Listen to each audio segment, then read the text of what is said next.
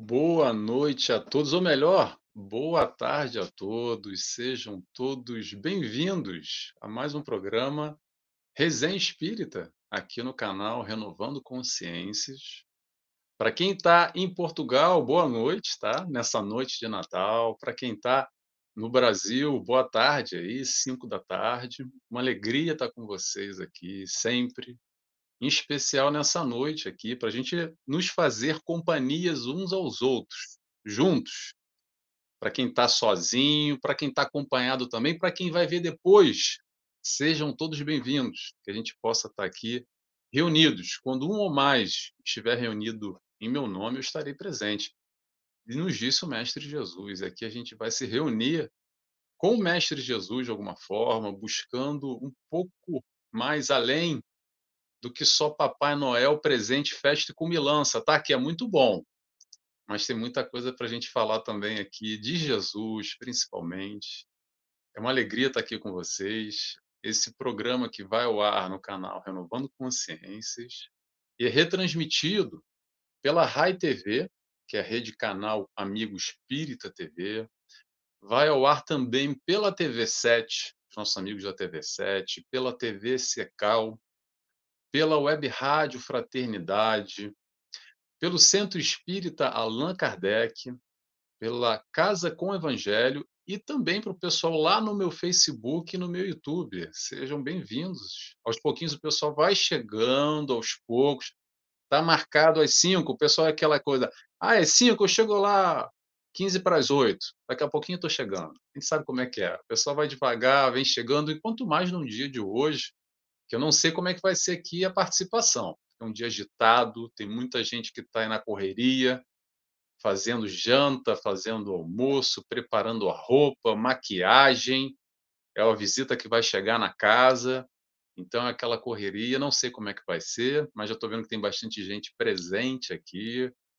Pessoal, quem está conosco, já, tá, já tem gente falando aqui conosco. Vamos lá, vamos ver quem está aqui já presente. Olha, a Yara Ruiz nossa amiga nos diz: Boa noite, Nelson. Estou aqui novamente para aprender com você e Maria Tereza, lá de Indaiatuba, São Paulo. Aliás, pessoal, me diz aí onde é que vocês estão falando, tá?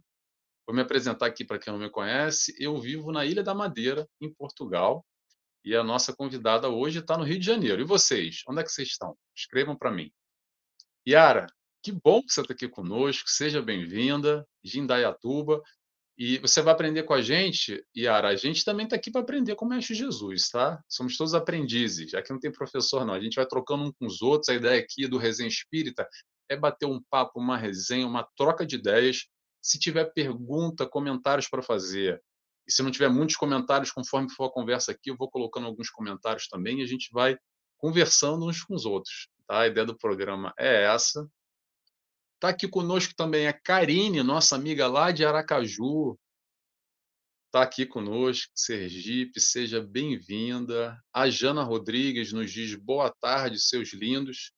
Obrigado, Jana. Seus lindos, eu acho que está mais para a minha, minha convidada do que para mim, estou brincando. Seja bem-vinda. A Karine nos diz um bom Natal a todos. Exatamente, Karine. Um bom Natal, Feliz Natal para você também. A Jane nos fala Feliz Natal.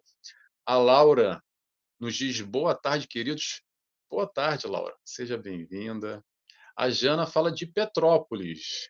Oh, que Jana, que bom. Petrópolis, Rio de Janeiro. A Ivanise nos diz Feliz Natal com a paz de Cristo. Seja bem-vinda, Ivanise. A Laura Brito Diz, sou da terra da TT. Espera aí, da TT Maria Tereza, é isso? Vou arriscar que é Nova Iguaçu. É? É Nova Iguaçu? Olha, o poder mediúnico, hein? Olha aí o poder mediúnico. que bom, Laura. Seja bem-vinda também. A Milene, nossa amiga também que está conosco, lá do Rio Grande do Sul. Também seja bem-vinda, Milene. Que bom que você está conosco. E, pessoal, para quem não conhece o programa Resenha Espírita, rapidamente, opa, quase caiu a câmera aqui. Para quem não conhece o programa Resenha Espírita, é um programa que a gente faz aqui pelo menos uma vez por mês, tá? Com convidados diferentes, temas diferentes. E o tema de hoje foi mesmo escolhido a dedo, pela nossa convidada. Não era para a gente estar aqui hoje, mas de alguma forma foi bom que a gente, durante uma conversa, a gente jogou para frente, e esse para frente é hoje, para a gente estar aqui juntos. Eu, a Maria Tereza e todos vocês estão aqui conosco, para a gente vibrar um pouco em nome do Cristo, compreender um pouco mais, falar sobre a noite de Natal, sobre o simbolismo, falar sobre todo o aprendizado de amor do Cristo, tudo isso e muito mais, tá? Então, para quem não conhece o programa, tem aí uma playlist no meu YouTube, nt.nelson Tavares, nt.nelson Tavares, com algumas alguns convidados já, já tem mais de 10 ou 15 programas que a gente já fez, já perdi a conta. Tem bastante conteúdo legal, interessante lá, também no canal Renovando Consciências, tem, tem lá a playlist do programa Resenha Espírita, tá bom? Então vamos lá, vamos começar? Tema de hoje. O tema de hoje é a noite de Natal. E a gente, por sugestão aqui da nossa convidada, foi através de um capítulo do livro Antologia Mediúnica do Natal. Nossa, nome complicado, né? Antologia Mediúnica. É um livro psicografado pelo Chico Xavier, diversas mensagens só sobre Natal, diversos espíritos. Recomendo para quem quer aprender um pouco mais sobre o Natal.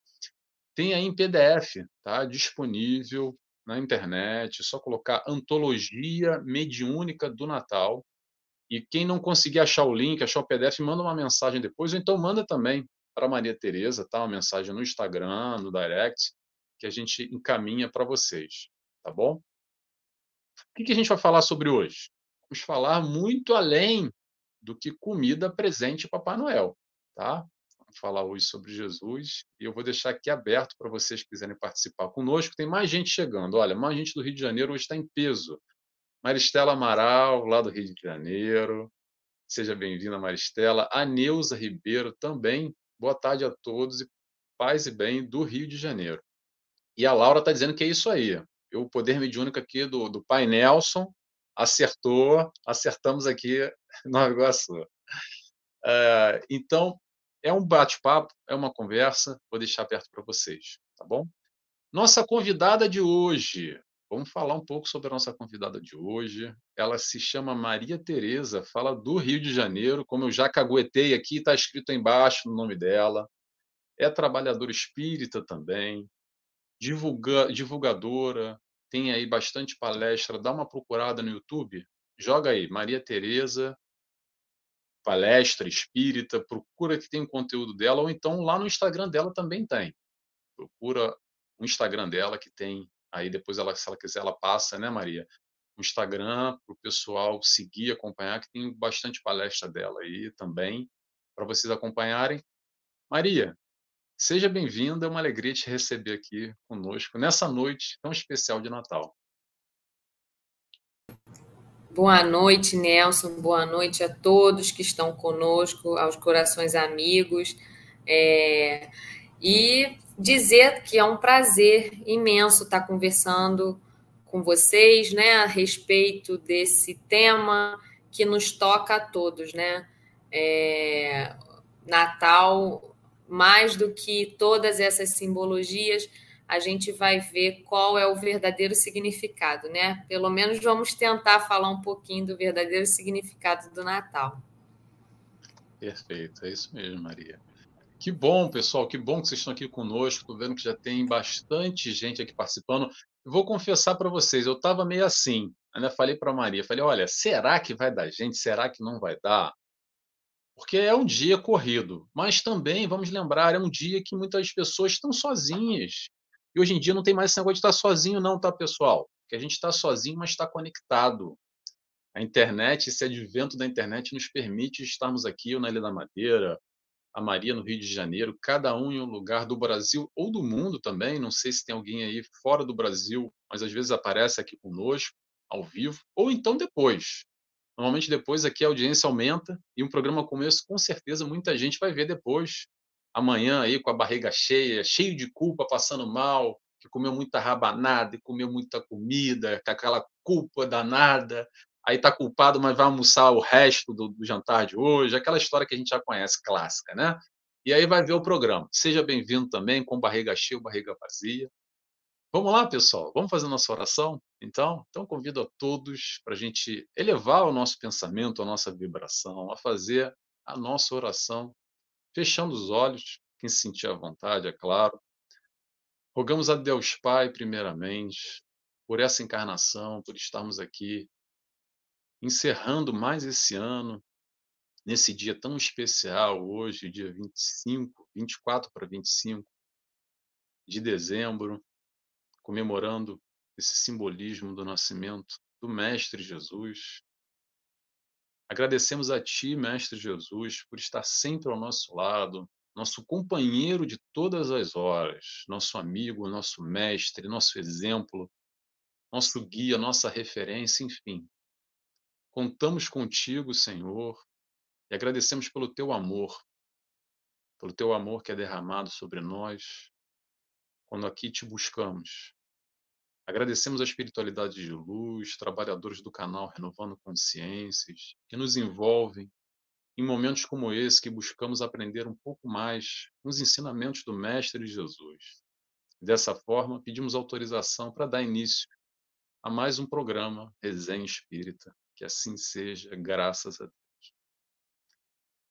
Graças a Deus, pessoal. Que bom. Estou vendo aqui o número não para de subir, o pessoal vem chegando. Então venha chegando, sejam todos bem-vindos, tá? Vamos começando aqui. Quem mais está aqui nos, se fazendo presente? Pouca gente fala, mas eu vejo um númerozinho aqui, tá? Eu tenho um número que cagueta aqui, que tem mais gente aqui conosco. O Diego Romão nos dá boa noite também. Boa, Diego, Diego Romão. Boa noite, Diego. Seja bem-vindo. Pessoal, escreve para mim aí onde é que vocês estão, onde vocês estão, no Brasil ou no mundo, para a gente participar um pouco em conjunto, tá bom?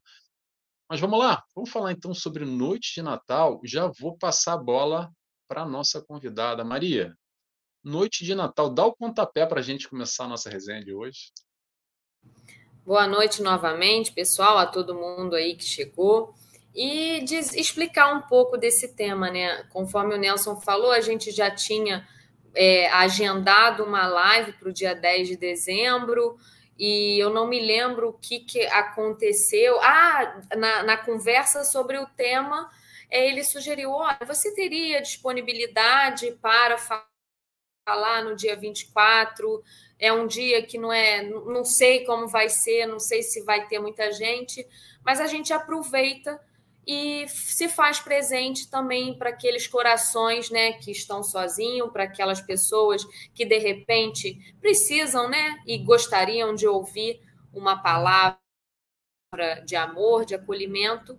E eu falei, olha, é, nessa época do ano eu costumo é, me utilizar muito de um livro, né, pelas mãos do Chico Xavier, conforme ele já adiantou, a antologia mediúnica do Natal, aonde tem mensagens, né, contos de vários espíritos, inclusive do Emmanuel. E hoje, para dar o pontapé inicial, eu começo com, vou ler rapidamente, um que se chama Na Noite de Natal, pelo espírito Carmen Cineira. E fala assim: Noite de paz e amor, repicam sinos, doces harmoniosos cristalinos, cantando, cantando a excelsitude do Natal. A estrela de Belém volta, de novo, a brilhar ante os júbilos ao povo, sobre a crença imortal. Do lar ditoso se irradia a glória da amizade e da harmonia, em festiva oração. Une-se o noivo e a noiva bem-amada, beija o filho, a mãezinha, a mãezinha idolatrada, o irmão abraça o irmão. Dentro da noite, há corações ao lume, e há sempre um bolo em vagas de perfume, sobre claro do céu. Em édens fechados de carinho, de esperança e de mel. Mas, lá fora, a tristeza continua. Há quem chora sozinho em plena rua, ao pé da multidão. Há quem clama piedade e passa ao vento, ralado de tortura e sofrimento, sem a graça de um pão. Há quem contempla o céu maravilhoso, rogando a morte a bênção do repouso, em terrível pesar. Ah, como é triste a imensa caravana, que segue aflita sobre a treva humana, sem consolo e sem lar. Ti, que aceitaste a luz renovadora do rei que se humilhou na manjedoura, para amar e servir. Volve o olhar compassivo à senda escura. Vem amparar os filhos da amargura que não podem sorrir. Desce do pedestal que te levanta e estende a mão miraculosa e santa ao desalento atroz.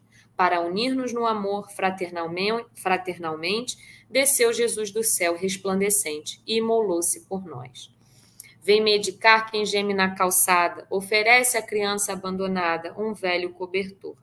Traz a quem sofre a lúcida fatia do teu prato de sonho e de alegria, temperado de amor. Visita as chagas da mansarda, onde a miséria súplice Súplice te aguarda, em nome de Jesus. Há muita criança enferma, quase morta, que só pede um sorriso brando à porta para tornar a luz. Natal, prossegue o mestre de viagem, em vão buscando um quarto de estalagem. Um pobre ninho, em vão, encontra sempre a cruz ao fim da estrada, por não achar socorro nem pousada em nosso coração. E hoje, né, a gente fica pensando, né? Mais um ano se passou e estamos novamente diante do Natal, essa festividade que se comemora o nascimento de Jesus.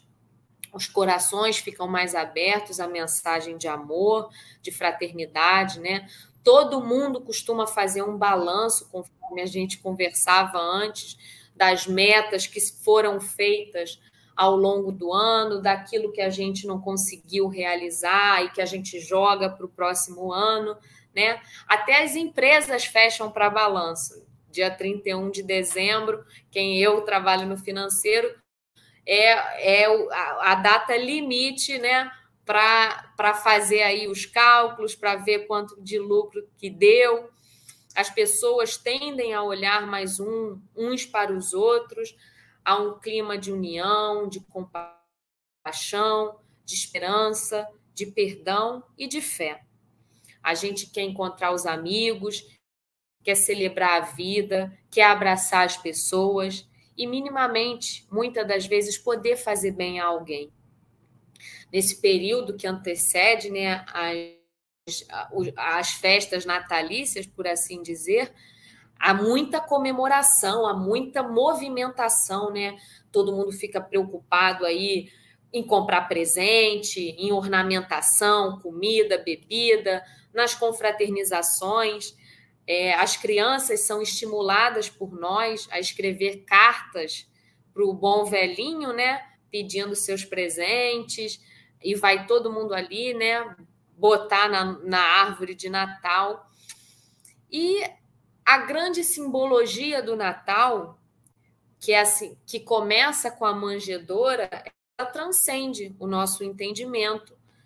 É ainda pequeno diante da grandiosidade que Jesus expressa, né, ao, ao, ao encarnar, né, e, e vir através da manjedora é a maior expressão de humildade, que é o que a gente vai ver. E o que que. Aí eu pensando como é que começava a falar sobre isso, eu falei, não, é melhor, eu que, o bom é a gente começar do começo. E o que, que são essas simbologias? Porque às vezes, Nelson, você né, que atende, tem, é, tem pacientes, a gente sabe que às vezes a gente entra num automatismo de fazer certas coisas e não sabe o porquê de estar tá fazendo aquilo, né? Eu falei, não, vou tentar né, aprender e explicar né, para as outras pessoas por que, que a gente faz tudo isso. E aí, se alguém quiser dar uma contribuição, não tem problema nenhum. Só escrever aí, eu não estou olhando o chat, mas o Nelson tá pode fazer qualquer interrupção, é uma conversa muito informal. E a primeira delas é por que o dia 25 de dezembro? Por que disso? Será que Jesus nasceu de fato dia 25 de dezembro? E o que a gente vai ver, né? Porque se tem uma coisa que nos une a todos a respeito da passagem da vida de Jesus é a Bíblia.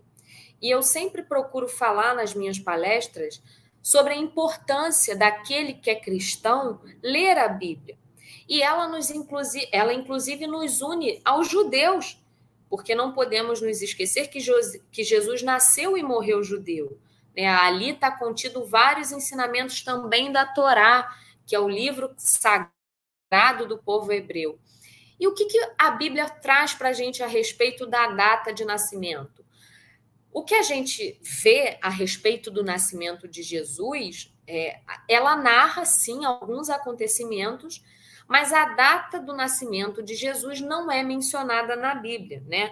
Não existe comprovação histórica acerca dele ter nascido no dia 25 de dezembro até nos primeiros dois séculos, né, de, é, é, século I e século II, a Igreja Católica não comemorava o nascimento de Jesus, o que não significa que ele não fosse um assunto debatido entre os primeiros os primeiros cristãos, né, aos, aos patrísticos, né, que são aqueles cristãos do, dos primeiros tempos, que foram pessoas que não, ou se não conviveram com Jesus, ouviram de fontes muito próximas acerca das lições do mestre. Então, assim, era um assunto sim debatido. Então, fazendo uma pesquisa para a nossa palestra de hoje, é, isso não é um assunto. É, como que eu vou colocar? Não é, a, a, a, data 25 de dezembro não é um consenso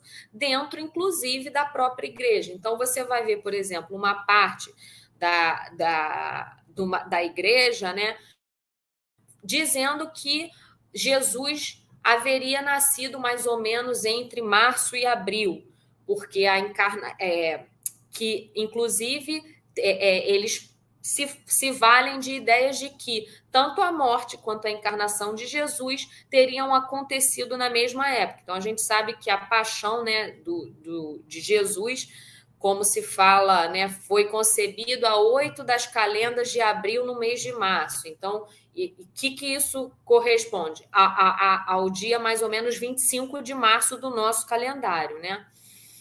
E então é possível, por essa, por essa parte da igreja, vincular a data de concepção de Jesus à data da, da cruz, né? Mas qual que é a teoria, né, é a mais aceita atu, atualmente do surgimento do Natal?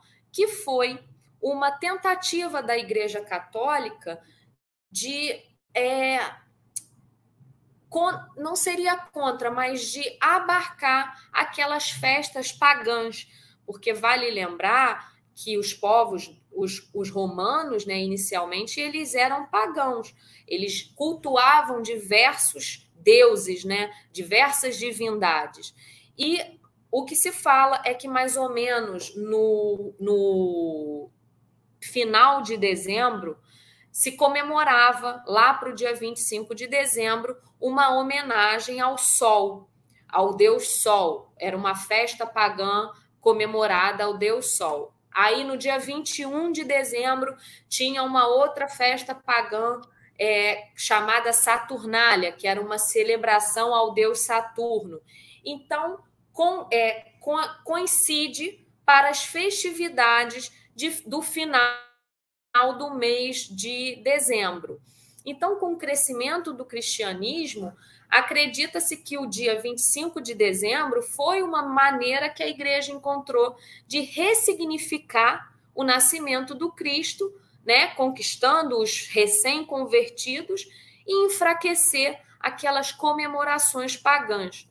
Até fazendo um estudo para o dia de hoje, eu peguei, né, eu me vali da, da Canção Nova, que é uma comunidade carismática católica, que eles falam que foi o meio que a igreja encontrou de direcionar o bem para a tradição dessa festa pagã. No, no livro de Malaquias fala, né, o sol, que, que o Salvador era o sol de justiça que tá, traz a salvação através dos seus raios.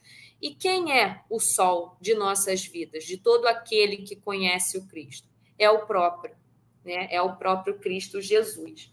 Então, o que se sabe é que a gente é que o acaso não existe, Né? Então, a gente sabe que tudo acontece para um bem maior. E que bom poder ter é, entre os cristãos um consenso, né? Porque o dia 25 de dezembro se tornou um consenso em todos. E aqueles ainda que não são cristãos respeitam a data do dia 25 de dezembro. Então a gente só tem só tende a agradecer saber que é, a, sendo simbólica ou não, o nosso psiquismo já no nosso psiquismo já está introjetado uma data que a gente pode celebrar né, o nascimento do Cristo Jesus em nós, né, em cada criatura. E o próximo símbolo, pode falar? Você ia falar alguma coisa? Não, Nelson? pode continuar. Eu, eu ia, então bebe, beba sua água que eu vou aproveitar deixa aqui, então você passa o próximo símbolo. É, o que eu quero dizer, eu vou dar o nome dessa festa do dia 25, que é o solstício de inverno, Isso que é essa aí. festa pagã, essa comemoração. Então, na verdade, uma das linhas, como a, como a Maria está tá dizendo agora, uma das linhas de raciocínio, até porque é difícil comprovar, tá, pessoal? Há diversas linhas, há diversas linhas. Mas uma das linhas é exatamente a questão da concorrência. Por quê? Porque tinha festa lá e estava fazendo sucesso, e era uma festa, digamos assim, é, entre os pagãos que se desvirtuava muito entre consumos de bebidas e sexo liberado e questões consideradas pecaminosas até então dentro da formação da igreja naquele século II, ok? Vamos retornar aqui, século II depois de Cristo. E daí a igreja, essa igreja constituída que a gente reconhece hoje, mais ou menos dessa forma, né? A igreja católica elege uma data para fazer concorrência com a tal festa pagã que era o solstício de inverno, e tinha essa festa anterior, como, como a, própria Maria falou, Saturnália no dia 20, 21, né? 21, se não me engano. 21. 20, 21.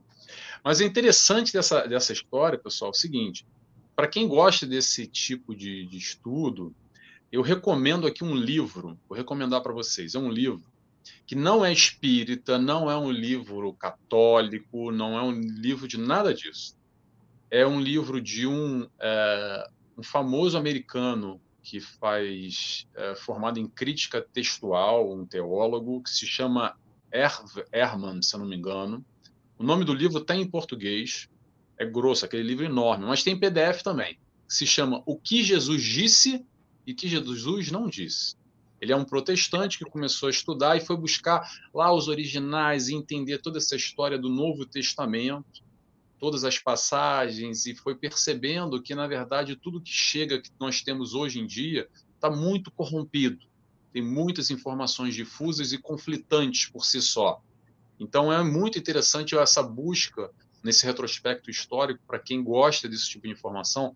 Pesquisa aí, tá? É o Herv, H-E-R-V, Ehrman, se eu não me engano, não sei como é que se pronuncia mas o nome do livro é O que Jesus disse e o que Jesus não disse. E tem algo bem interessante também nessa linha, que eu queria compartilhar aqui, porque a, a Maria está falando, eu estou anotando aqui, tá? A gente vai anotando aqui os nosso, na nossa colinha. Que uma das linhas do, do próprio nascimento do Cristo, atenção, não estou afirmando, não estou cravando, tá? Uma das linhas é que não foi no ano zero, o, o ano que foi considerado o nascimento do Cristo, mas sim de quatro a seis anos antes ou seja, não é nem no ano zero, seria antes, quatro, seis, seis anos antes, entre quatro a seis anos antes do próprio nascimento do Cristo. Por quê? Porque muita coisa vai se perdendo, pessoal. E é normal se perder. Vamos entender que todos os escritos que nós temos inicialmente foram em aramaico, para depois ser passado para hebraico, para depois o grego, para depois o latim, e aí sim traduzido para português durante tanto tempo. Vamos fazer um exercício aqui para quem gosta de assistir filme. Quem gosta de assistir filme, fala outra língua, vai no Netflix, aí você está vendo um filme em, pô, em, inglês ou espanhol, e aí você está vendo com legendado. E aí a legenda, às vezes, não tem nada a ver com o que você está entendendo o que a pessoa está falando. Fala, não, peraí, o, o rapaz da, da legenda escreveu uma coisa que não tem nada a ver com aquilo. Porque a gente vai perdendo os significados, e às vezes uma alteraçãozinha de uma letra, uma vírgula, um borrão nos escritos antigos. Isso é muito mais profundo e muito mais complexo, tá? Mas olha só, antes de eu voltar aqui com a Maria Tereza, deixa eu botar o pessoal que está aqui chegando, que tem bastante comentário, que eu estou pulando vocês. Vamos lá. Pessoal da TV Secal, lá de Florianópolis, Santa Catarina, nos dá a boa tarde, Nelson e Maria Tereza. Abraço a vocês, amigos da TV Secal. A Ivanise está lá no Recife, lá em Recife. Seja bem-vinda, Ivanise. A Neuza Ribeiro nos dá Feliz Natal a todos. A Eunice está em Santa Maria, Rio Grande do Sul. Boa tarde a todos. Boa tarde, Eunice. A Rosane Veiga nos dá boa tarde. A Maria Helena nos dá boa tarde a todos. Feliz Natal de Sergipe também. A Sume, nossa amiga de São Paulo, né, Sume? Que bom, Sume está aqui conosco. A Nis, Nisley Aparecida nos diz boa tarde sempre de Santa Salete, São Paulo. Que bom, Nis, Nisley, que você está conosco. João Paulo Gonçalves nos dá boa tarde também, de Paulista, Pernambuco. E a Lena, nossa amiga. Lena, você é do Rio, né, Lena? Nossa amiga também do Rio de Janeiro. Nos dá boa tarde e um Feliz Natal. Maria, desculpa ter te interrompido, você já deu tempo de beber Nada. água, digerir e beber de novo. Força, pode continuar. Nada. O próximo, o próximo simbolismo é a árvore de Natal, né? E a gente vê que a árvore, ela é até na Bíblia, é associada a um símbolo divino, a um símbolo de vida, né? E até em Gênesis se fala José é uma árvore frutífera. Bom falar que esse José aqui não é José pai de Jesus, e sim é, filho de Jacó. E esse simbolismo acredita-se que surgiu por volta do século VIII por um missionário chamado São Bonifácio. Inicialmente ele não tinha esse nome, ele foi nascido, na, ele nasceu na Inglaterra, mas a vida sacerdotal dele foi na Alemanha. E ele idealizou isso numa tentativa é, de substituir o culto que era feito ao filho do deus Odin, né? Que quem aí vê é, esses filmes de Vingadores vai se lembrar, né? Do, do Thor, né? Que é o deus trovão. E eles ficavam em volta de uma árvore chamado carvalho, cultuando esse Deus do trovão. E, muita, e reafirmando que esses povos germânicos, né, é, romanos, os, os galeses e tal, eles eram todos pagãos. E muitas das vezes é, os, o, o, método deles de divindade é, envolvia o, o sacrifício de gente e às vezes de até de crianças. E numa dessas vezes, na tentativa de evangelizar esses pagãos e evitar essa matança, esse missionário Bonifácio, que hoje é São Bonifácio, santo da igreja, ele se dirige ao bosque né, e encontra um pinheiro próximo a ele e fala: Essa aqui será a árvore do menino Jesus. Reuni-vos em torno dela, não mais para sacrifícios, não mais para o bosque, mas nos vossos lares. Ali não haverá sangue, e sim gestos de amor e de bondade. E a árvore é trazida para a gente, obviamente, no período colonial, né? E eu acho interessante, eu achei interessante a gente fazer essa, falar sobre isso para a gente entender, né, sobre esse simbolismo do Natal. O presépio. O presépio que muita gente monta também foi uma iniciativa de um santo da igreja, que é São Francisco de Assis. É, já por volta do século XIII, né, pelo ano de 1200 e pouco, mais ou menos, Francisco, um cristão fervoroso, né, ele gostava muito segundo o seu, o seu biógrafo, Tomás de, Celá, de Celano, é, ele lia muito a passagem do Evangelho de Lucas a respeito do nascimento de Jesus. E, e numa dessas orações fervorosas é, dele na noite, ele desperta. Havia na cidade de Grétio um homem é, a quem Francisco gostava muito, chamado João, um homem muito rico, E aí ele desperta um dia e fala: Ó, manda chamar João e, e se dirige e fala: Olha, se você quer é, que celebremos aqui a festividade do Senhor, se apressa e eu vou te falar o que, que você tem que fazer. E é na cidade de Grétio que inicialmente se, constru se construi, se constrói o primeiro presépio, né? Até o Papa Francisco, numa das visitas, ele fala, a, a, no ano de 2018, 2019, a Gretchen, ele fala: olha, não deixemos nos iludir pelas riquezas e pelas propostas efêmeras de, de felicidade que o mundo tenta nos dar. Jesus nasceu pobre, levou uma vida simples para nos ensinar a identificar e a viver daquilo que é essencial. E aí, com o tempo, é, o presépio foi ganhando outras, né, outros personagens. A gente vê o menino Jesus, que é o filho de Deus, né, modelo e guia da humanidade. Vemos a Virgem Maria, vemos São José, que é o pai de Jesus. É, ali, né, tem a gruta, uma espécie de curral que era onde os animais ficavam. A manjedoura, que é como se fosse o berço de Jesus. É, os animais, né, representando a simplicidade do lugar onde nasceu Jesus. É, vemos também os anjos, com o tempo foi se é, colocando os anjos que anunciaram aos pastores a chegada do Salvador, a chegada do Filho de Deus, tão esperado. E vemos também a, a estrela de Belém, que é aquela que a gente coloca no, na ponta da árvore né, de Natal, que é quem guia os reis, os reis magos até a cidade de Belém. E os, rei, os reis magos, eles representam as diversas raças, eles representam os povos pagãos. Eles tinham nomes diferentes, se eu não me engano, era Baltazar, Belchior e Gaspar, acho que é isso. Para mostrar que a salvação é para todos. Jesus não escolheu uma, um povo em específico, né? Aí um outro simbolismo muita gente vê são os cartões de Natal, que é algo mais recente, que data de mais ou menos 1800 e pouco.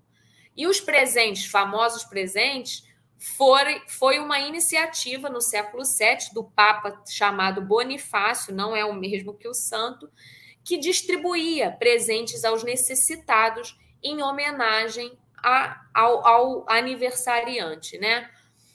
E por que, que eu falei isso tudo? Né? A gente bota as velas também, as velas têm a ver, inicialmente, era também, fazia parte da cultura pagã por conta do Deus Fogo, mas ganhou uma notoriedade, como o próprio Cristo fala para a gente, né? Vós sois a luz do mundo. Então, a luz também está ligado a essa chama de vida, a essa esperança. E a, a gente está aqui num papo que é resenha espírita, por como que o espiritismo então comemora o Natal? Da mesma maneira que todos os cristãos. Porque sendo nós cristãos, nós vamos ter o mesmo entendimento, né?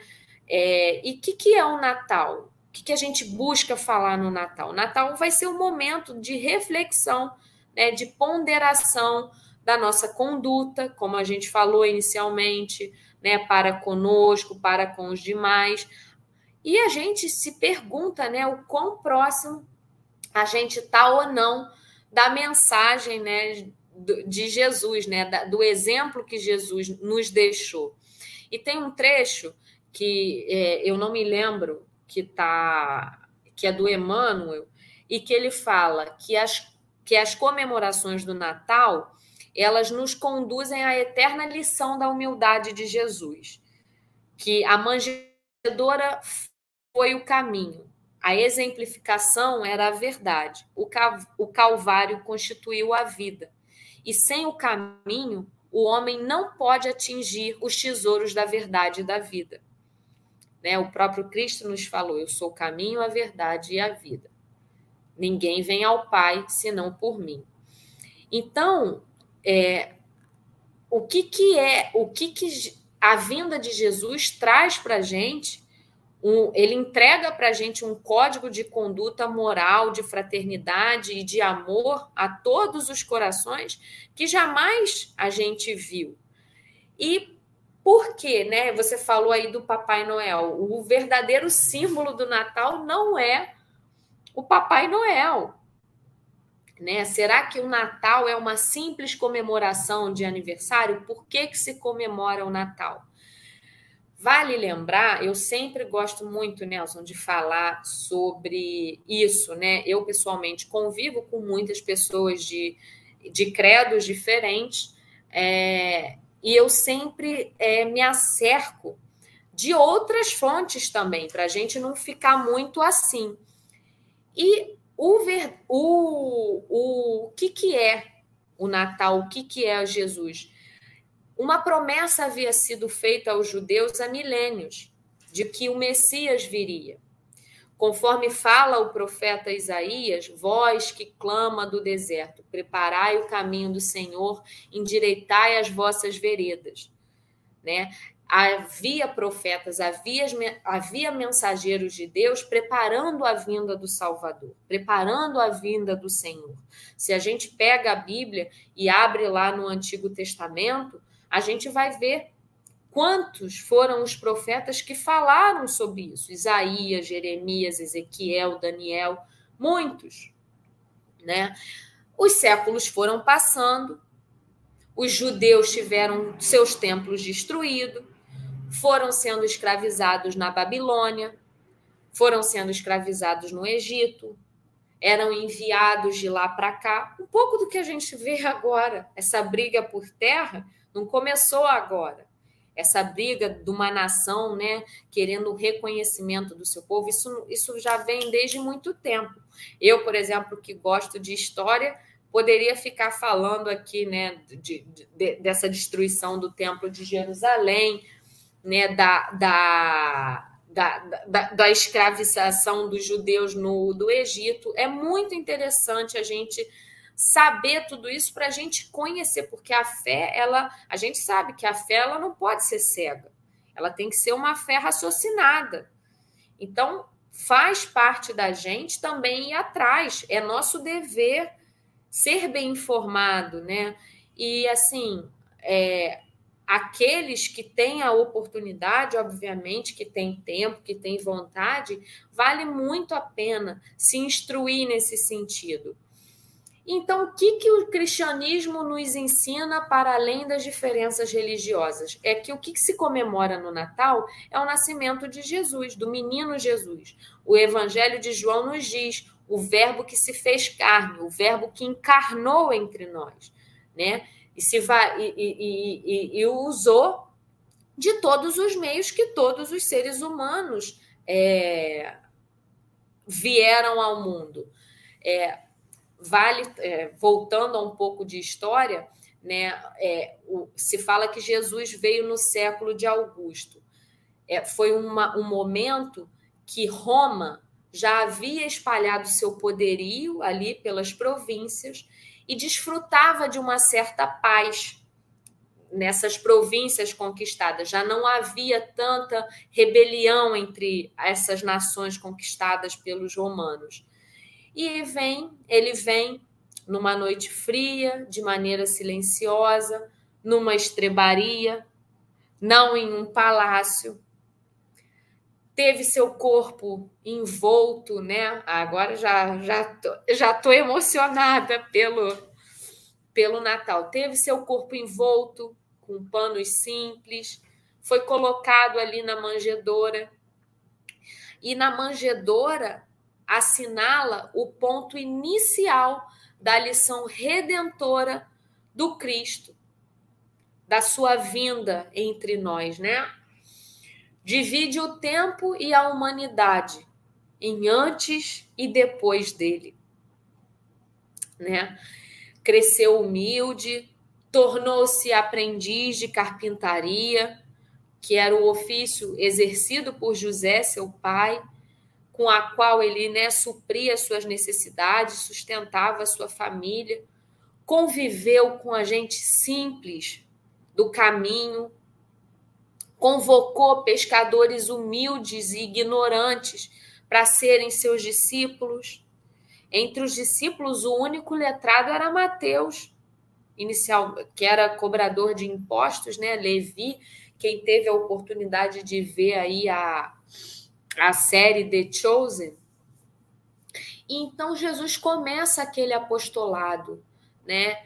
Devolve movimento ao paralítico, restitui a visão das, dos cegos, né? restitui a saúde aos leprosos, equilibra a mente daqueles tidos como loucos, como lunáticos, e revela para a gente é, uma lei de amor. Já não valia mais o, a lei do olho por olho, dente por dente. Ele tira essa regra para os cristãos, que era essa lei, era parte da lei mosaica, né? Eu vou fazer com outro aquilo que fizeram comigo, de igual maneira. E o Cristo vem e fala o que para a gente? Não. A lei, a lei que passa a valer agora era, era a lei do amor. Essa é a boa nova trazida por Jesus. A essência do cristianismo consiste em amar e perdoar não só os amigos, mas também os inimigos. Também aquele parente difícil. Eu estou falando aqui, estou emocionada, mas eu não sou isso o tempo todo. Eu tenho minhas dificuldades, como você, Nelson tem as suas dificuldades, né? Até onde, ó, briga por causa de ar condicionado e que, que vai levar na ceia. Todos nós temos as nossas agruras, né? Então, assim, é, foi nesses corações simples que Jesus inicia o seu trabalho de, construção do reino de Deus na terra. E que traz para a gente a proposta de três amores: amar a Deus, amar a si e amar ao próximo. Tem uma parte da epístola de João que eu gosto muito, que fala assim, né? Porque a gente sabe que tem os quatro evangelistas, né? Lucas, João, Marcos e Mateus, e tem as epístolas, né? Que são as cartas que os, os discípulos é, o próprio apóstolo Paulo se comunicava é, é, com as comunidades cristãs do, do primeiro tempo, dos primeiros tempos. E numa epístola de João, ele diz: aquele que não ama não conhece a Deus, porque Deus é amor. Se, a, se alguém diz eu amo a Deus e odeia a seu irmão, é mentiroso, porque não se pode amar ao seu irmão a quem viu. Como é que vai amar o irmão a quem vê? É, é, pois quem não ama ao seu irmão, a quem viu, como é que pode amar a Deus a quem, vi, a, a quem não viu? Né? Se eu mente aquele que diz isso, porque eu estou ali convivendo, né? E ainda assim não consigo nutrir bons sentimentos. Como é que eu vou amar um ser que eu nunca vi? Então a gente vê que é impossível se conectar a Deus sem se conectar ao próximo. E o próximo vai ser aquele aquela pessoa que você encontra no caminho e que te desperta dificuldade. Não tem jeito. Não tem jeito, né? Não sei se o pessoal quer falar aí alguma coisa, eu tô falando muito. Maria, tanta coisa rica que você trouxe. Adorei a história do presépio, eu não conhecia, da árvore de Natal. Foi bem legal, bem interessante. Estou aprendendo bastante aqui com o que você está trazendo também. E tem uma outra referência que eu anotei aqui, pessoal, para quem gosta dessa parte do Novo Testamento, eu esqueci dessa referência, que eu falo sempre. Para quem me segue já ouviu falar. Severino Celestino. Ele é espírita, quase foi padre, tá? Tem vários livros e um deles aí, tem muito na linha que eu estava falando ainda há pouco, que é o Analisando as Traduções Bíblicas tem o Bereshit, tem vários outros, tem uns, quatro, uns três ou quatro, todos muito bons, mas o principal analisando as traduções bíblicas, que ele faz ali um comparativo, ele pega diversas versões, se eu não me engano, em português temos oito versões diferentes, ele pega o mesmo trecho e faz um comparativo e a gente percebe que parece a mesma coisa, mas dá sentidos de compreensão e entendimento completamente distintos. Então, recomendo. é um espírito atuante. Eu vou tentar trazer ele aqui ainda também, aqui no resenha. Poxa, pra... me avisa. para trocar conosco. Eu te falo, se eu conseguir. Ele é daqueles espíritas que são difíceis, badalados, tem muito compromisso, mas conseguindo, a gente está sempre em contato por aqui. Agora, eu vou aproveitar deixa aqui para falar alguns pontos que você trouxe que eu acho bem importante. Que é o seguinte: essa história do Natal Papai Noel, ou melhor, para quem, quem está em Portugal, aqui em Portugal não é Papai Noel, não, tá, gente? Aqui é o Pai Natal. Aqui é o Pai Natal. Está rindo, né? É engraçado. Primeiro momento que discute é engraçado. Então, aqui é o Pai Natal. Tem o Natal Papai Noel, o Pai Natal, e tem o Natal Jesus. Olha só, pessoal. Nada contra o bom velhinho, não, tá? Nada contra presente, nada contra comida. Aliás, comida, então, nem se fala comigo, é o meu ponto fraco. Mas a pergunta que eu quero trazer, para a gente internalizar aqui a proposta do Natal e tentar entender a nossa dinâmica pessoal. A pergunta que eu faço é: e Jesus? Está onde nessa história? Ou será que ele ficou perdido aí na correria entre arrumar a festa de Natal e comprar um presente, arrumar a mesa a confraternização, fazer a decoração toda e toda essa agitação do fim do ano, que é normal, que é natural? Vou dar outro exemplo que toca muito a todos nós. Quer dizer, todos nós não sei, toca a mim. Eu vou compartilhar com vocês. Para quem tem criança em casa, para quem tem criança em casa, faz uma matemática e conta aí quantas vezes se fala para essa criança, esse espírito que está aqui em formação, se fala sobre Papai Noel, sobre chaminé, sobre presente, sobre sobre vindo a rena com eh, voando e aquela, aquela fantasia toda, que é uma fantasia ótima, gostosa, não estou criticando, não, tá, pessoal? Mas quantas vezes se fala sobre isso? E quantas vezes se fala sobre o Mestre Jesus? Faz a conta aí. Será que fala? Porque isso, pessoal, é a base, tá? Isso é a base. E nessa base vai muito aquela história que hoje muitos de nós temos um grande conflito, que é a história do ter ou ser. Porque o consumismo natural do Natal, essa vinculação marqueteira de vendas e consumo, faz parte da nossa realidade. Nós que estamos encarnados aqui, talvez o mais velho que estiver aqui encarnado vai estar uns 100 anos. Então, de 100 anos para cá, não vai ter ninguém tão, tão velho assim. Mas de 100 anos para cá, já está nessa batida. Na batida que Natal é consumo. Ponto. E a gente vai perdendo aos poucos esse sentido verdadeiro que a gente está discutindo e conversando aqui. Essa é a importância verdadeira. Natal é a oportunidade de discutir o ser, sermos melhores, refletir os nossos valores, rever esse ano, como a Maria disse há pouco, não só no aspecto material, aquilo que a gente botou na lista lá, na virada de 2022 para 2023, porque eu queria emagrecer, porque eu queria viajar, porque eu queria trocar de celular, porque eu queria. Isso tudo também é importante. Faça a sua lista para 2024. Mas e a lista do ser? Como é que eu posso ser melhor? Como é que eu posso agora, já que já passou tantos anos aí da, da última eleição, que o bicho pegou no Brasil, que eu sei, e eu briguei com a família até hoje, eu não consigo olhar para a cara daquela tia lá, porque ela é do outro partido que eu sou, e a gente brigou brabo. Então, como é que eu posso me aproximar novamente nessa direção do amor, por exemplo? Essa é uma pergunta interessante. O ser melhor, buscar trazer Jesus para a nossa vida, para essa convivência. Não o Jesus do altar, o Jesus que está pregado na parede, o Jesus no livro, mas o Jesus que vem de encontro com as nossas questões do dia a dia. Essa é a pergunta importante que a gente vai esquecendo aos poucos, infelizmente. Olha só, não estou aqui para puxar a orelha de ninguém. Eu acredito, eu acredito. Vou compartilhar a minha opinião só pessoal. Eu acredito que dá para fazer os dois. Dá para curtir, aproveitar, comer, consumir, não tem problema nenhum. Mas dá também para fazer essa reflexão junto do Cristo. Porque se tem um dia que é o dia dele, todo dia é dia de Jesus, tá? Mas se tem um dia que é o dia dele, é hoje e a gente está fazendo a reflexão? Ou será que não dá tempo porque eu estou naquela correria material tão grande e acabo me esquecendo e fica de lado, fica em segundo plano? E a gente vai dando mais importância ao material do que ao espiritual. O material é fácil aqui, gente, olha só. Material claro que vai trazer alegria, um presente novo, aquela reunião de família, encher a pança. Eu, eu então encher a pança comigo mesmo, tá? Comer bem, aquela coisa de ficar depois. Isso tudo é ótimo, esse momento de confraternização. Isso tudo é sensacional, mas e aí? Tem alguma coisa além disso? Ou não?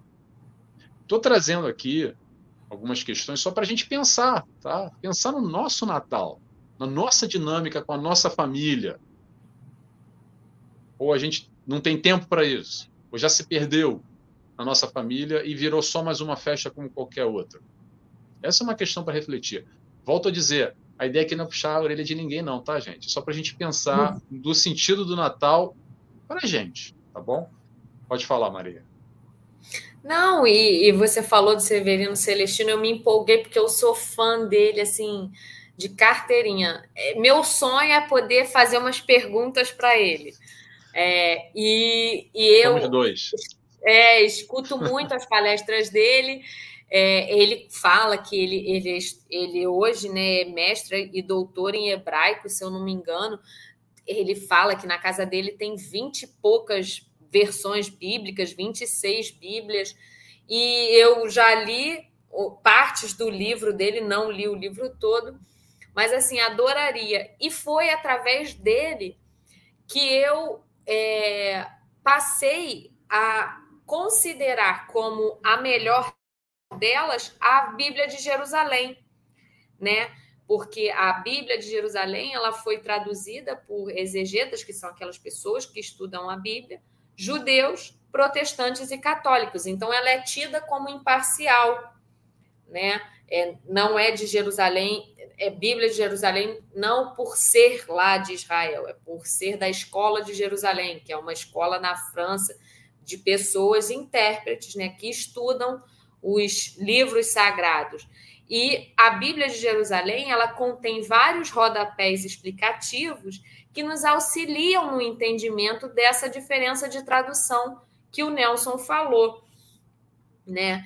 E, e não, há, não tem como, não tem como a gente conhecer Jesus, é, tentar conhecer Jesus, né? Porque conhecê-lo é, é um trabalho eterno e constante, né?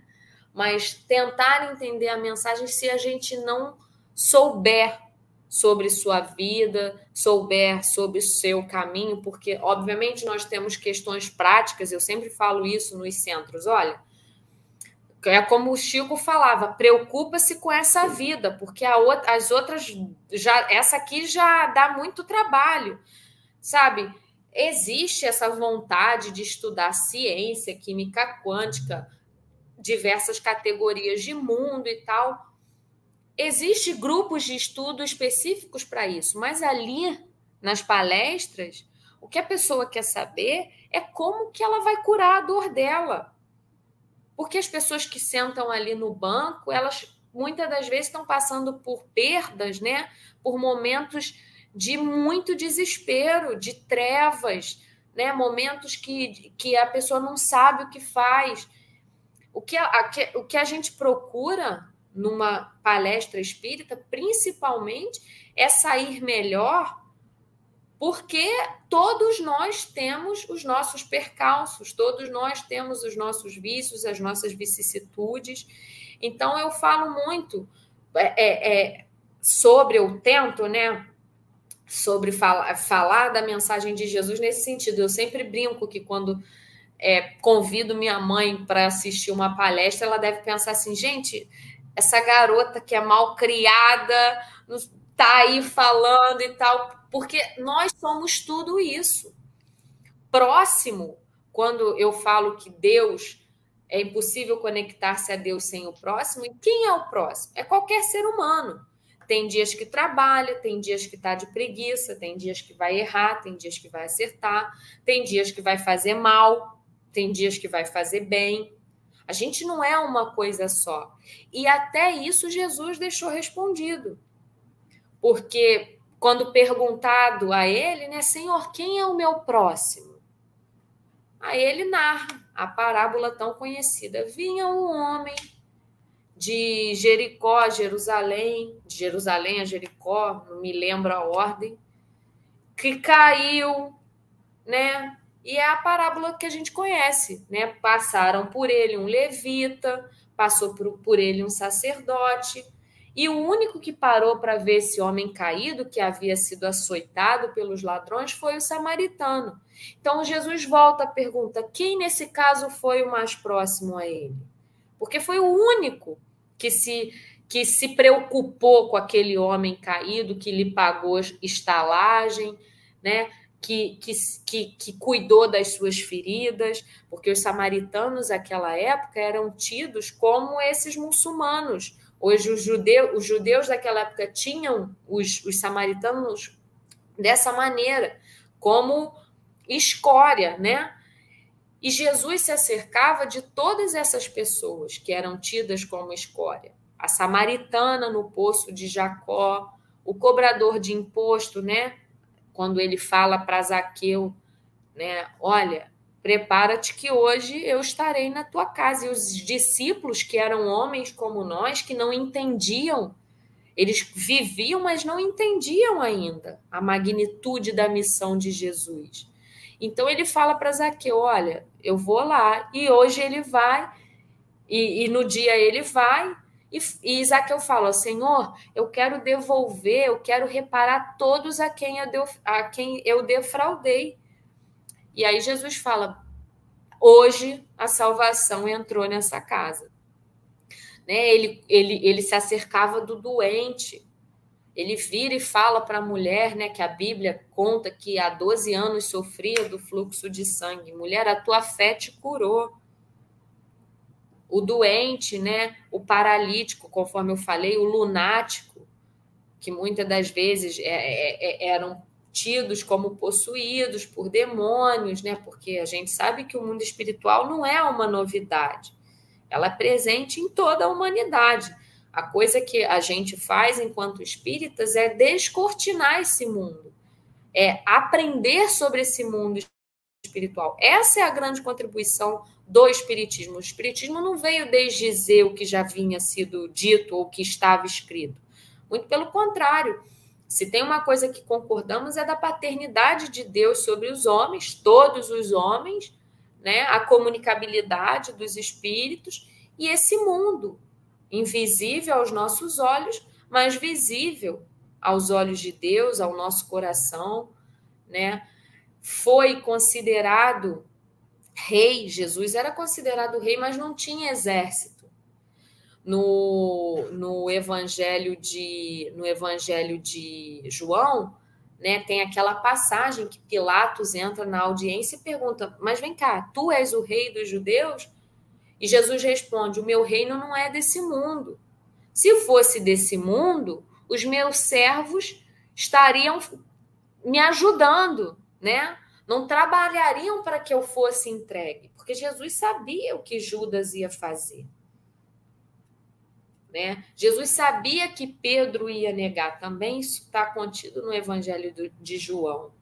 E ainda assim, é, eu sempre falo, eu uso dos discípulos porque todos nós podemos nos reconhecer em alguma fragilidade daqueles discípulos. Simão é, era, o, era o mais próximo a ele, né? não, é, é, é, não é à toa que é, Pedro foi considerado o primeiro papa, né? Sobre ti, Pedro, tu és Pedro, e sobre esta pedra erguerei minha igreja. Então, Jesus sabia das dificuldades que os, os, discípulos tinham. Ele sabe da dificuldade que nós temos, né? Preso no Calvário, na cruz, lá com aquela placa em letras gregas escrita: Jesus, é, este é o Rei dos Judeus entre dois malfeitores, um se vira e fala: Olha, se você é o Cristo, salva-te a ti mesmo e a nós. Em tom de deboche, né?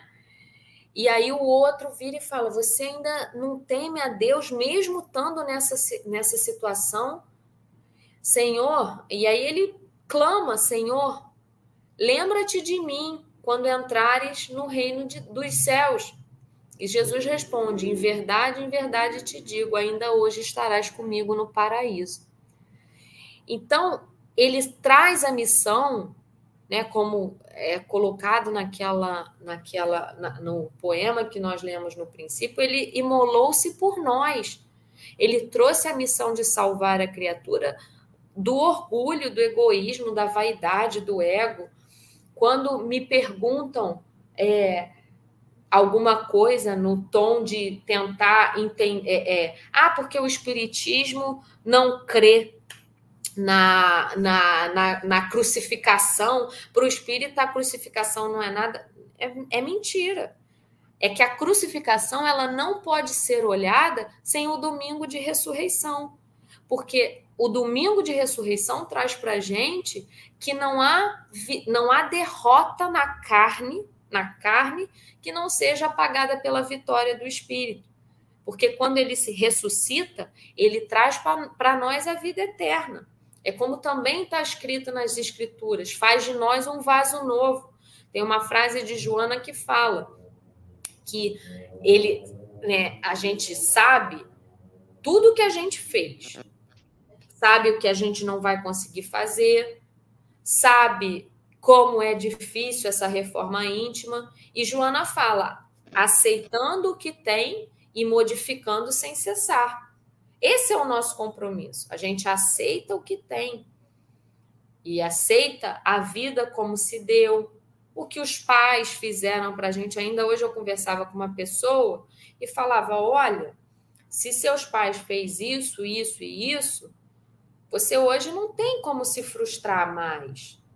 Você hoje é adulto, você é responsável, você é capaz de olhar, de pegar tudo isso e reformular isso dentro de você. A melhor maneira, eu sempre falo isso, Nelson, eu não sou, eu sou economista, mas eu brinco que eu sou tão louca que eu sou fã de psicólogo. Então, assim, eu já tive para mais de nove, agora é a, a, de, a de Madrid. E, e eu aprendi nesse exercício de olhar para os sistemas, né, de olhar para os meus antepassados e, e, e, aprender que a melhor maneira que eu tenho de honrar e agradecer não é fazer tudo o que eles fizeram, é sim fazer na minha própria vida e ser feliz. Eu aceito tudo que eles fizeram, da maneira que fizeram, da maneira que puderam fazer, mas hoje cabe a mim fazer de maneira diferente. E o verdadeiro aprendizado é que é para a gente estar tá junto, não tem como você ser ermitão. A melhor maneira é, é no convívio com o outro que a gente é testado. A gente tem que amar e entender que amar é perdoar também. Né? Nas relações afetivas, naquela escolha do parceiro, às vezes o parceiro vem com uma dificuldade, vem com uma diferença sua muito, né? Que que é difícil, mas com aprendizado, recorrendo, né, naqueles momentos que a gente não sabe o que fazer, a gente fala: Senhor, me ajuda, me, me dá uma luz. Né? E quando Jesus vem à Terra, ele vem com a promessa de dizer que a partir de agora, né, o amor de Deus manifestado em carne através da sua vida é o cumprimento da promessa que a gente nunca mais vai estar só e nunca mais vai experimentar solidão alguma. E não importa se ele deixa, né, para uns anjos, para outros espíritos de luz, para outros é, é, é, entidades, né, deuses. O que a gente sabe é que o amor, nada pode nos afastar do amor de Deus, como está lá em Romanos, a carta de Paulo aos Romanos. Nem potestade nem principados, nem o presente, nem o porvir, nada pode nos afastar do amor de Deus. Mas como a criatura humana ainda não conseguiu, todos os anos ele volta. Ele nasce e renasce. Ele ressurge, porque como disse Pedro, só o amor, só com o amor é possível cobrir a multidão dos nossos pecados. Por isso que cada Natal, quando a gente ouve lá o cântico dos sinos, né? Jesus nasceu, Jesus nasceu. Nasce em nós o amor, né? A vontade de melhorar, o bom ânimo. Tem de bom, tendes bom ânimo, eu venci o mundo.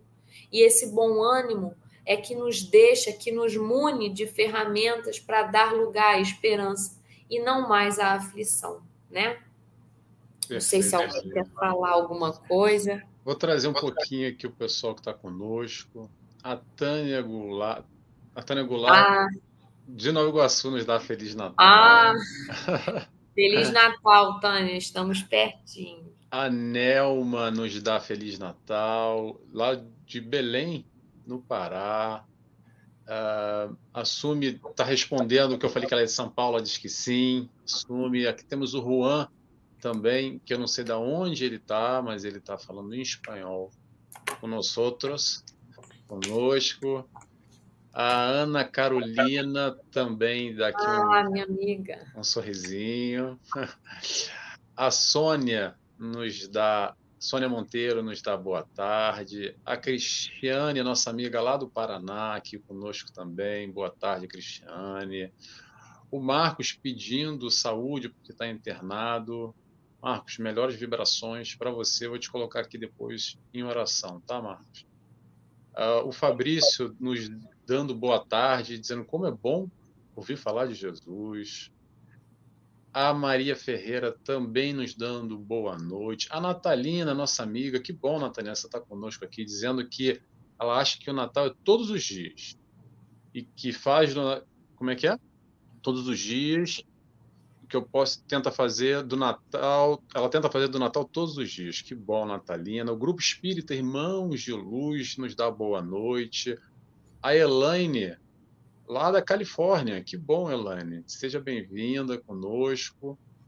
E temos aqui conversa compartilhada. É o Cláudio Joaquim de São Gonçalo, Rio de Janeiro. Hoje o Rio de Janeiro está em peso. Em peso. Em peso. E eu quero puxar aqui o que você trouxe, muita coisa que você trouxe aqui, interessantíssima, Maria. Depois que a gente desligar aqui, ao, ao vivo, eu quero falar com você antes da, da gente claro. seguir, a, seguir o Natal. Emmanuel, você falou Emmanuel, falou é, a importância da humildade que Jesus trouxe. Eu quero falar um pouquinho sobre isso, sobre Jesus e a humildade. E há uma questão aqui, pessoal, olha só, que tem uma confusão ainda semântica da história de ser humilde, um ser pobre ou ser rico. Ah, porque eu sou humilde. E acha que quem, é, quem tem mais recurso financeiro ou não tem recurso financeiro, e não tem nada a ver com isso. Tá bom, pessoal? A humildade é o exemplo que Jesus vê nos trazer, que é a humildade de coração. Não tem nada a ver com rico pobre. Tá? Jesus não tinha poder nenhum, mas tinha autoridade. Ele não escolheu à toa encarnar em Nazaré. Jesus de Nazaré, sabe onde é que fica Nazaré? Vou dizer para vocês. É, sabe lá onde Jesus, onde Judas perdeu as botas? Na época que Judas tinha bota. É lá, lá, lá. Lá, aquele lugar lá que ninguém dá valor, aquele lugar que o pessoal, tipo, Nazaré. Vou fazer uma comparação hoje. A mesma coisa que eu falo para vocês assim. Jesus de Chad, de Lesoto. É o quê? Chad? Lesoto? O que, que é isso? São dois países na África. Vocês já ouviram falar? Não, provavelmente não. Por quê? Porque ninguém dá valor, aquele lugar lá distante. Então Jesus encarna em Nazaré não à toa. O que, que pode vir de bom de Nazaré? O que, que pode vir de bom de Chad ou de Lesoto? Ele escolheu a dedo. E a gente tem várias passagens aqui, principalmente a entrada dele em Jerusalém, que ele elege, escolhe ali um burrico, um jumento. E na época o jumento já era visto que nem hoje em dia, tá? O jumento poderia ser um cavalo bonito, imponente, né? entrando em Jerusalém, aclamado pela população, mas ele era aclamado já naquela altura mas sobre, montado no, no, no burrico. Então, todo esse simbolismo que a gente vai entendendo aos poucos, mas para entender essa humildade dele, é a lição que fica. Qual é a lição que fica? Que não interessa de onde você veio, mas o que você veio aqui fazer, o que você faz aqui da tua vida, da tua encarnação. Independente da tua origem nascendo num local com mais recurso financeiro, com menos recurso, ou o que é que seja. O processo da humildade é uma busca de uma conquista, principalmente indo, confrontando com a questão do orgulho que nós temos. A caridade também vai de acordo com o nosso egoísmo. Então a gente vai buscar aqui essas duas chagas da humanidade, todos nós encarnados aqui, eu, Maria, todo mundo que está aqui, tem um quinhãozinho ainda de orgulho. Tem um quinhãozinho ainda. Se a gente não se enxerga, te enxergue. A busca é essa, tá? A gente enxergar o nosso orgulho, o nosso egoísmo e trabalhar. Trabalhar como? Na direção do Cristo e o que ele nos ensina. A ideia é exatamente essa. A gente evoluindo e crescendo aos pouquinhos entendendo essa, essa mensagem do rei, como a Maria nos disse, mas não é o rei que o pessoal está acostumado, o, o, rei Roberto Carlos, que está agora, né? Agora é a época do rei Roberto Carlos, ou então o rei Pelé do futebol, ou então, para quem gosta de, gosta de música latina, Maria sabe que eu vou falar, o rei Lola, Romeu. Ana Licursi também. ou o rei do Arrocha, o Pablo, tem tanto rei por aí. Mas olha só, tem o rei Jesus, o rei dos reis, é aquele que não tinha um teto garantido, é aquele que não tinha uma pedra para repousar a cabeça para dormir, mas é o rei solar, é o rei dessa constelação. E aqui ele veio para exemplificar, principalmente, mostrar aqui na carne que é possível, que dá para fazer. Jesus não precisava encarnar, ele já evoluiu mas veio aqui para demonstrar, ele poderia ter passado a mensagem só através das, das aparições, por exemplo, mediúnicas, mas ele vem aqui para mostrar, com todas as dificuldades de nós aqui, nessa capa, nessa carne hoje, mostrar que é possível. A proposta do Mestre Jesus é realizável. Por isso que é importante, eu acredito que é o grande diferencial da doutrina espírita, é que nos aproxima dessa ideia realizável e tira aquele Jesus utópico, distante, aquele Jesus milagreiro que a gente venera e, e, e faz as referências todas, mas está muito distante. É ele lá e eu aqui. A ideia é nós nos aproximarmos dele, entendendo a vivência dele, trazendo tudo que a Maria nos trouxe aqui, questões históricas que são importantes, claro, mas principalmente aqui, ó, no coração, no sentimento entender que a proposta do Cristo é uma proposta de felicidade.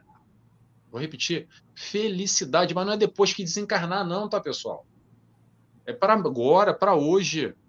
Jesus mexe com o sistema de crenças e valores. Pega o teu sistema de crenças e valores e dá uma comparada com o de Jesus. Esse modelo comportamental que ele traz do amor. A proposta do amor de Jesus quando a gente vai falar aqui, principalmente, é, vou resgatar o que a Maria nos trouxe aqui, amar os inimigos. Essa história de amar inimigo, então, é uma grande confusão. Por que, que é uma grande confusão? Mas, peraí, Nelson. Como é que eu vou amar aquela fulaninha, aquele cara que me fez mal, que eu não vou com a cara, que não gosta de mim, Peraí, não estou entendendo. Esse negócio de Jesus é um papo muito, muito errado, não estou entendendo isso. Olha só, vamos, vamos, vamos mastigar isso aqui. É bom a gente mastigar, refletir e buscando entendimento. Olha só. Lei de amor. Lei de amor é simples. Como é que é a lei de amor? Amar Deus sobre todas as coisas e o próximo como a ti mesmo. Faz ao próximo o que gostaria que ele fizesse para você. E quem é o próximo? O próximo é o próximo. Ponto final sendo amigo ou sendo inimigo. Não interessa se ele é o teu amigão do peito, que você tem um sentimento por ele muito forte, ou você não vai com a cara dele. É uma base comportamental de amor. Através do raciocínio lógico, a gente vai para ação, ação comportamento, e nos aproximamos assim do sentimento. Mas atualmente, eu não vou ter o mesmo sentimento que eu tenho de um amigo para com um inimigo. Isso é utópico. O que é possível, o que é realizável, eu agir com o meu amigo da mesma forma que eu vou agir com o meu inimigo, independente do sentimento. Mas ainda assim a gente pode reconhecer isso como uma proposta amorosa, uma proposta de amor. Porque isso dá para realizar.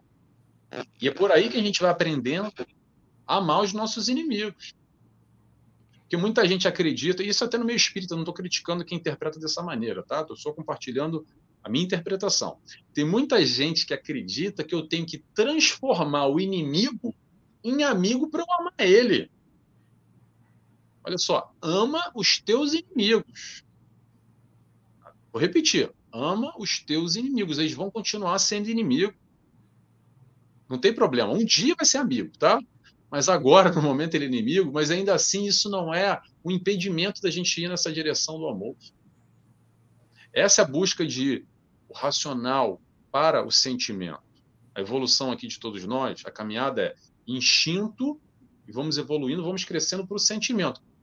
O que, que Jesus ajuda nessa história? Ajuda, porque ele já caminhou, já trilhou e nos mostra: olha, segue o caminho que você quiser, livre-arbítrio, faz o que você quiser. Agora eu já segui e tá aí, ó. O caminho da felicidade é esse. Se quiser, vamos junto. Dá trabalho? Dá. Dá muito trabalho. Por quê? Porque a proposta de Jesus é uma proposta constante de reforma íntima. Quando a gente olha para o nosso eu e busca através do autoconhecimento se perceber e ver que as nossas crenças e os nossos valores estão bem distante, distantes ainda dessa proposta de amor. E aí dá trabalho, ah, dá trabalho. Aí o pessoal coça aqui a orelha atrás e fiquei carambola. Hum, então vou ter que deixar do meu farinha pouca, meu perão primeiro agora aqui na fila do mercado, aqui no trânsito, na fila tripla agora para entender que nós somos irmãos. Hum, Peraí, mas e o meu jeitinho? Como é que eu faço com o meu jeitinho? Sabe a história do jeitinho? Vamos tentar entender, pessoal, o quanto de orgulho e de egoísmo está aí e colocar na prática que o Jesus, o que Jesus nos trouxe, o que ele nos traz. O convite do Cristo é constante. E como a Natalina, nossa amiga, comentou aí, não é só no Natal, mas que bom que temos aqui uma data especial para ele, para pensar, para refletir, apesar de estar tá ser Está se perdendo aos poucos. Jesus está perdendo a concorrência para o Papai Noel. Digamos assim, estou brincando, nunca vai perder, não tem concorrência. Mas nessas festas da festividade, a gente vai dando mais importância a um do que a outros. Então, vamos virar um pouco, virar um pouco para o Cristo e se perguntar como é que eu posso, porque dá para fazer, gente, dá para fazer, sem desculpa, tá? Dá para se esforçar. O próprio nome diz esforço, por quê? Porque não é fácil. Mas se já sabemos a direção e temos a responsabilidade, está na nossa mão. Tá? Maria, passa a palavra para você. Não, é, você falou também aí muita coisa que é, é, o, é o intuito mesmo da reflexão, né? E aí, para a gente terminar, né?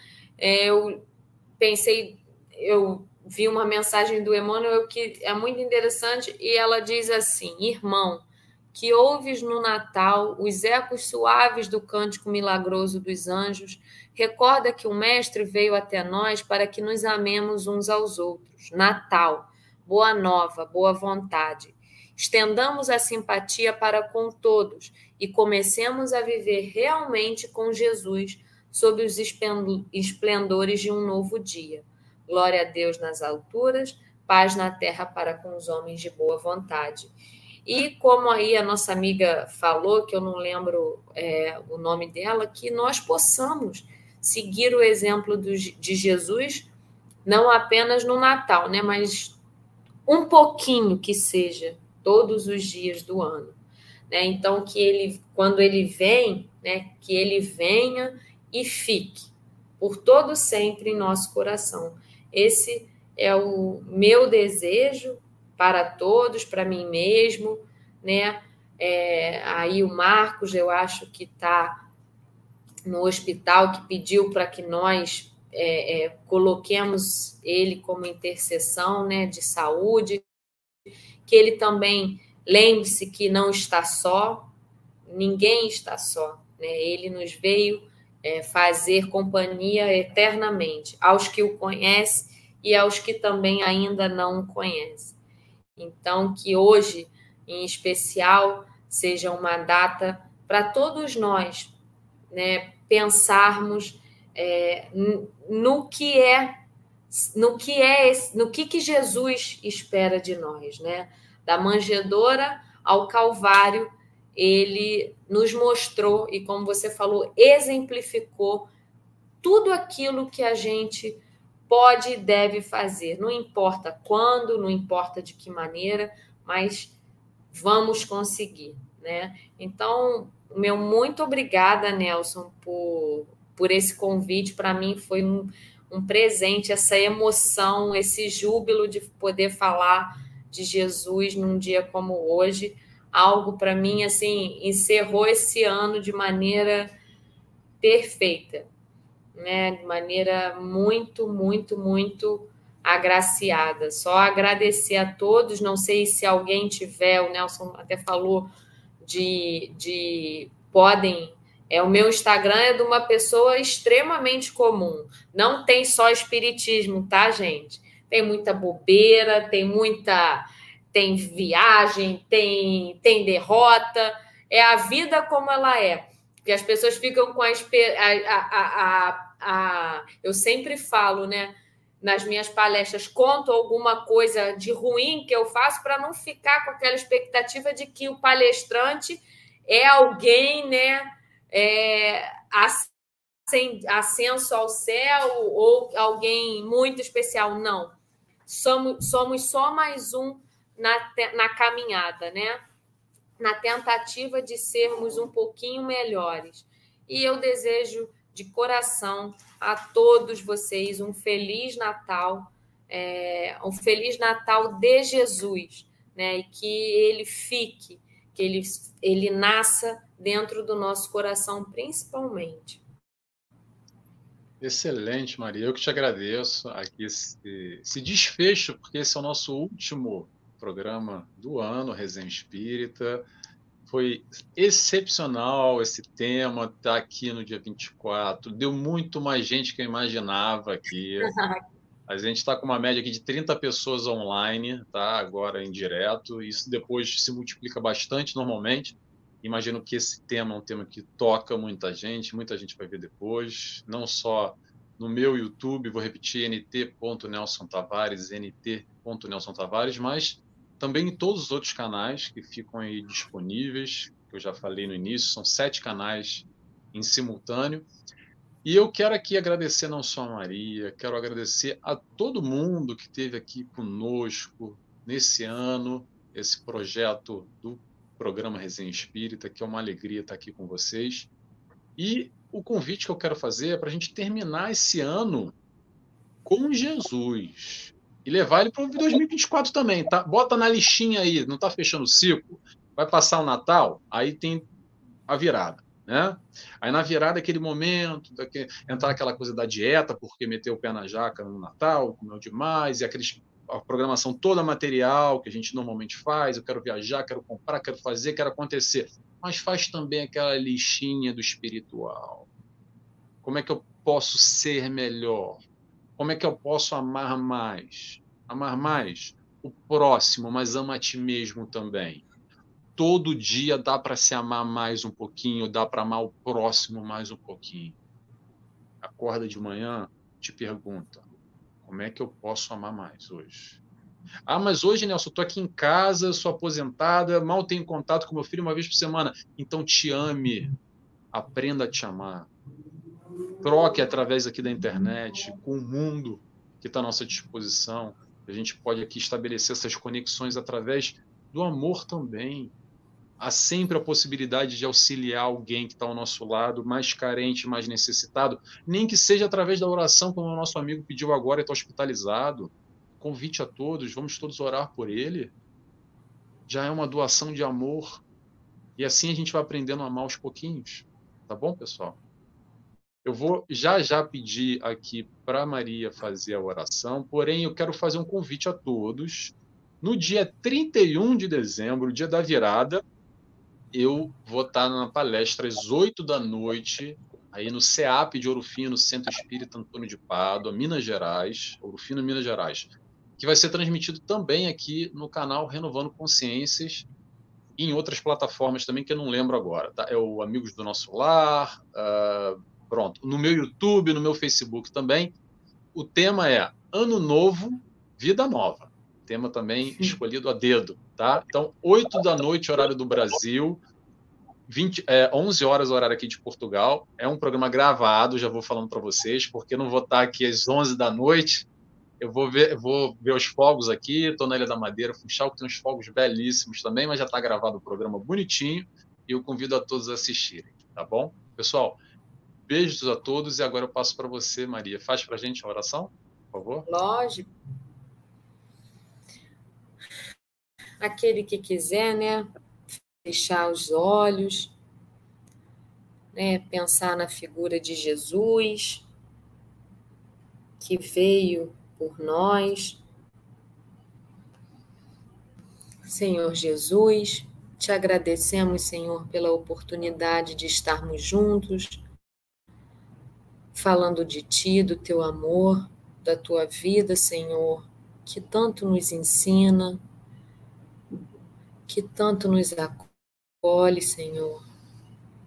Pedir também que derrame Sua misericórdia sobre os corações que estão em aflição, pelos irmãos, Senhor, que estão em desalinho, que estão privados de um lar, que passam fome, passam sede, que não têm, Senhor, nesse momento saúde, que estão debaixo das pontes, nos leitos dos hospitais, que foram desenganados pelos médicos da terra, e por todos aqueles, Senhor, que ainda não te conhecem. Pedimos também a Maria Santíssima que fique conosco, que nos ajude e nos cubra, Senhor, com a sua proteção, com o seu amor de mãe. Pedimos que nesse Natal possamos entender um pouco mais da tua mensagem, do teu evangelho de amor e pedir, Senhor, de maneira insistente e permanente que fique conosco por todo sempre. Pedimos também por todos aqueles espíritos amigos, pelos teus anjos que zelam por nós. Pedimos, Senhor, que nos abençoe e abençoe as nossas famílias, os nossos entes queridos e que possamos sempre ser melhores do que um dia fomos. Que nessa noite de Natal, Senhor, reine sobre todos os corações o teu amor e que a tua paz, Senhor, seja permanente em cada lar. Fique conosco, Senhor, hoje e sempre. Que assim seja, graças a Deus. Graças a Deus. Maria, mais uma vez, obrigado estar aqui conosco. Manda um beijo, um beijo, não, um beijo também, um beijo, um abraço para o teu noivo, um beijo para ah, você. Obrigada. um beijo para você, obrigado aqui pela, pela companhia. E um beijo, um abraço a todos que estiveram conosco. Tem várias mensagens aqui que eu não vou ler agora, tá, pessoal? Porque é, a gente tem um compromisso aqui com o horário, tá bom? Mas Feliz Natal a todos e já aproveitando, Feliz Ano Novo também para quem não vai estar comigo no dia 31. 31, 8 da no... 20 horas do Brasil, tá bom? Feliz Natal e feliz Ano Novo a todos. Feliz Ano Novo a todos. Beijo, abraço. Tchau, tchau.